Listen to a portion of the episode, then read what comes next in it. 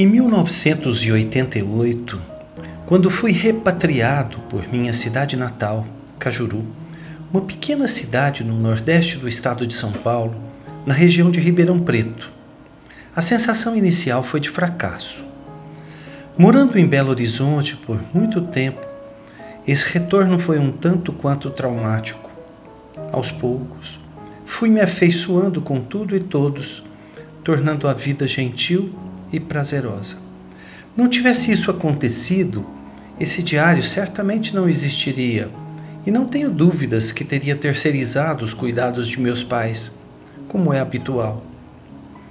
Eu sou Antônio Peçanha, um jovem há mais tempo, com 63 anos de idade. Sou graduado em Medicina há quase 40 e Filosofia há mais de 10. Casado com Gilena Luz há 36 anos e com pretensão de casar-me de novo com a mesma mulher. Sou pai de Luísa e Laura, que carregam com orgulho o sobrenome materno Luz. Elegemos um dia a frase de Confúcio, filósofo que viveu há 2500 anos, para nos nortear e diminuir frustrações. Nada é bastante para quem considera pouco o suficiente. O médico Antônio Peçanha apresenta Diário de um Cuidador. Episódio de hoje Não Concordo, escrito em junho de 2012, segunda semana. Tenho estado monossilábico. Há uma semana tivemos um embate frontal, com consequências pouco desejadas. Ficamos de mal, ou seria de mau humor. Desde então, me coloquei no papel apenas de um cuidador profissional, sem vínculo emotivo, e isso tem sido protetor.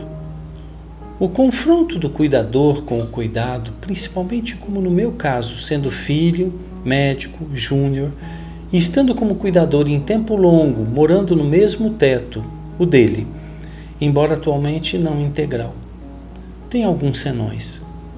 Não concordo quando se diz: seu pai está velho, não espere dele que mude. Mude você. Em parte, pode ser verdadeiro, mas estou cuidando de um paciente idoso com doença benigna, sem possibilidades terapêuticas, mas não na terminalidade.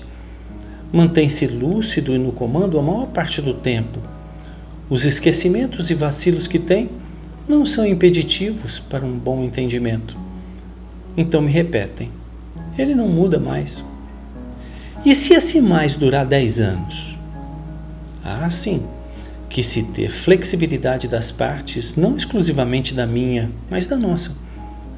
Muito do que temos de confronto é recorrente e reincidente, e já me propus a não cerceá-lo da liberdade e autonomia adquiridos atualmente, mas a cuidados que não posso deixar de ter preventivamente para evitar um mal maior, que certamente vai deixá-lo fragilizado e envergonhado, se dependente total. Neste quesito, mais está evidente é sua fragilidade no andar, junto à fraqueza muscular e à dispneia de esforço, apesar desta dispneia, dessa falta de ar, não ser limitante. Praticamente não tem saído de casa, já que tem vergonha de se mostrar socialmente de andador. Homem altivo, vaidoso, médico respeitado, respeitoso, sempre se mostrando saudável. Um verdadeiro Highlander, mas com mostras atuais de perda do encantamento. Como deixar-se ser visto e principalmente avaliado pelas pessoas que um dia cuidou? Nessa falta de diálogo, ou no diálogo econômico monossilábico, sobre só o necessário. Tenho pensado em quanto temos perdido, quanto tempo ainda temos. É evidente minha necessidade de apressar-me em aprender a perdoar. Nesse meu pós-graduado, venho percebendo a falta constante de um orientador. Mas como tê-lo se minha necessidade é também de tempo integral? Apego-me a livros, conhecimentos, experiências médica e filosófica, mas muitas vezes vou parar em minha religiosidade, Ou será apenas espiritualidade?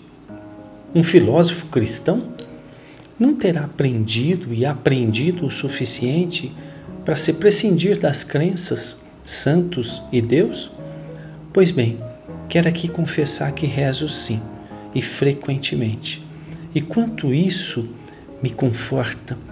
Então me lembrei que uma vez, vendo uma entrevista de um ateu convicto, José Mindlin, talvez o maior bibliófilo da América Latina, quando perguntado: O senhor é ateu? Sou sim, sou ateu, graças a Deus. Como é bom ter parceiros tão ilustres.